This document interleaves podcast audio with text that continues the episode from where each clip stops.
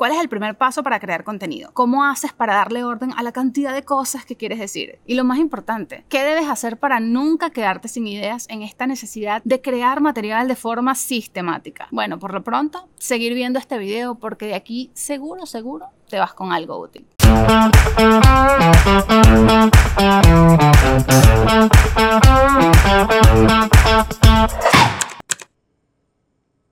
Hola, ¿qué tal? Bienvenidos a Refresh, un podcast de Connector Now y Whiplash Agency para llevarte al Internet del 2030, mientras el resto de los mortales sigue en el 2021. Antes de entrar en materia, sigue a Connector Now aquí y en Instagram para que no te pierdas ni un detalle de lo que sucede en este canal. Sigue las redes de Whiplash en Twitter y TikTok, arroba Wplash en Instagram, contenido distinto para comenzar tu actividad digital tal como un paracaidista cayendo y corriendo. Y pásate por arroba el Goldblum si eres fanático o necesitas un excelente trabajo visual. Yo creo genuinamente que la clave para dominar cualquier red social es convertir la creación de contenido en un hábito. Quizás hayas oído hablar de la teoría de las 10.000 horas es una idea que postuló en el 2008 un escritor llamado Malcolm Gladwell, donde decía que 10.000 horas es el número mágico para alcanzar destreza en cualquier disciplina. 10.000 horas de repetición para convertirte en un maestro de piano, para saltar tanto como Lebron o para convertirte en un sensei del comercio digital. Y se tratará de algo así tan preciso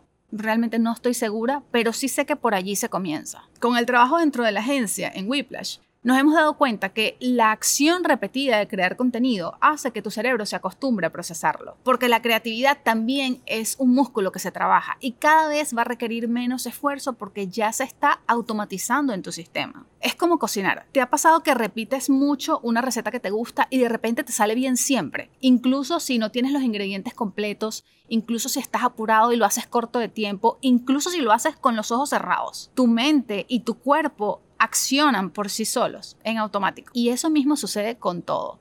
Cuando haces algo bueno o malo constantemente, le estás enviando ese mensaje a tu cerebro de que lo que haces es importante para ti. Entonces, esa acción requiere cada vez menos esfuerzo mental porque se está automatizando en tu sistema. Y esa es la mejor forma de crear contenido. Practicar ensayo y error hasta convertirlo en hábito. Porque al final lo que practicas se hace parte de ti particularmente en mi caso, siempre que tengo una reunión, que le damos una solución a algún cliente o que tenemos una reunión de brainstorming, mi cerebro comienza a convertir esa información en un post de Instagram en automático. Y esa es una de las claves para nunca quedarte sin ideas. Tener una forma organizada de diseccionar el problema y toda la franja de oportunidades que tú puedes ofrecer. Entonces, para comenzar a crear contenido hay que tener una estructura de inicio algo que te ayude a pasar de lo abstracto a lo concreto.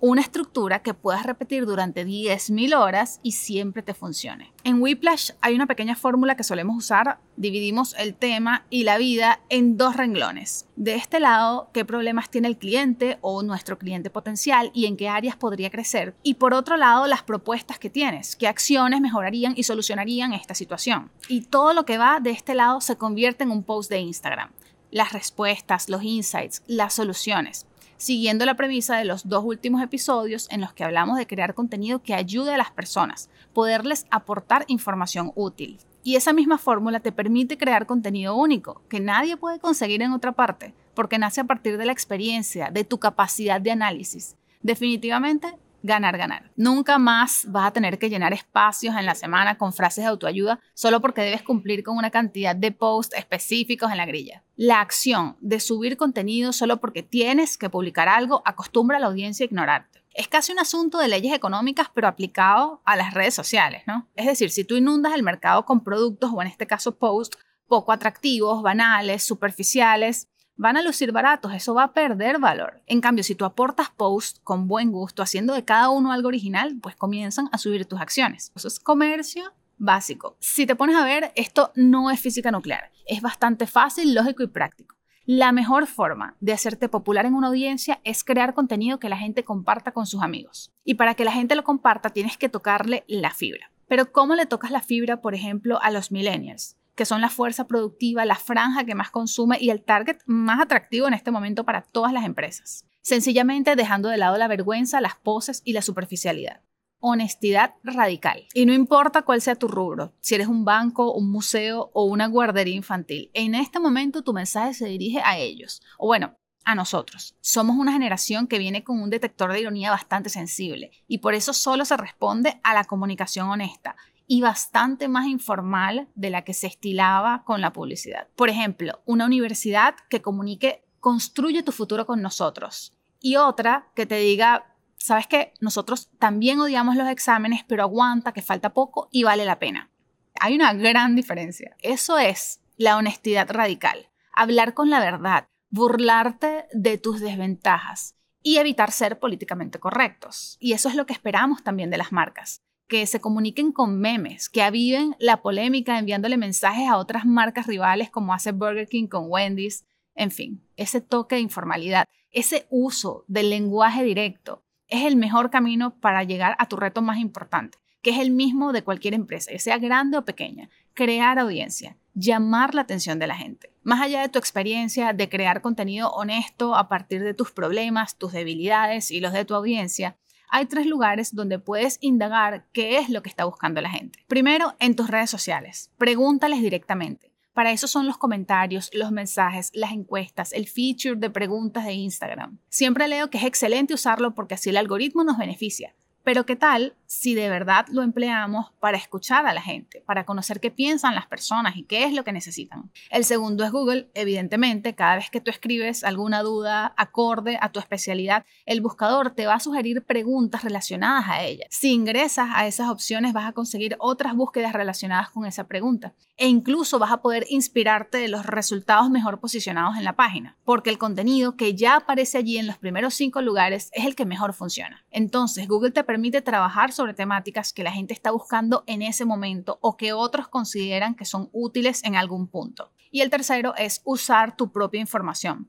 Muchas empresas cuentan con videos en YouTube o con blogs en su página web para posicionarse y mejorar las visitas. Y esto ya es parte de crear contenido multiplataforma, de lo cual podríamos hacer un video completo hablando a cada detalle, pero básicamente se trata de tomar la entrada de blog más leído y la idea principal de cada uno de los párrafos convertirlo en un carrusel de Instagram o en un post o en un reel o en un hilo de Twitter. Así optimizas el resultado de un solo trabajo y puedes aprovechar ese contenido en distintas plataformas a manera de interacción, a manera de información, a manera de tutorial o como tú prefieras o sientas que se adapta mejor el tema. Y no tiene que ser necesariamente un blog. Esto se puede tratar de una guía, escritos, videos o cualquier material que le ofrezcas a las personas fuera de Instagram. A fin de cuentas, cualquiera de estas fuentes de inspiración, tu experiencia, Google, comentarios, los blogs, trata de hacerlo práctico. No te desgastes queriendo hacer algo increíble y sobreproducido. Habla sobre tu día a día, muestra tu proceso de trabajo, comparte algún problema sin resolver, porque la realidad y parte de esa honestidad radical de la que tanto hablamos es que nadie lo sabe todo. Y son esos problemas y situaciones que nos hacen humanos los que nos acercan más a las personas. Y esto no es positivismo cursi, es una realidad. Instagram en todas sus reuniones con creadores de contenido repite una y otra vez que estadísticamente la información y el contenido que mejor funciona es el natural, el genuino, sencillo y auténtico. Por eso las historias tienen tanto potencial. Creo que la frase que mejor podemos digerir hoy es que la creatividad es un músculo que se entrena. Y lo más seguro es que tus ideas, sobre todo al principio, no sean las mejores. Y está bien, esa es realmente la ventaja del Internet.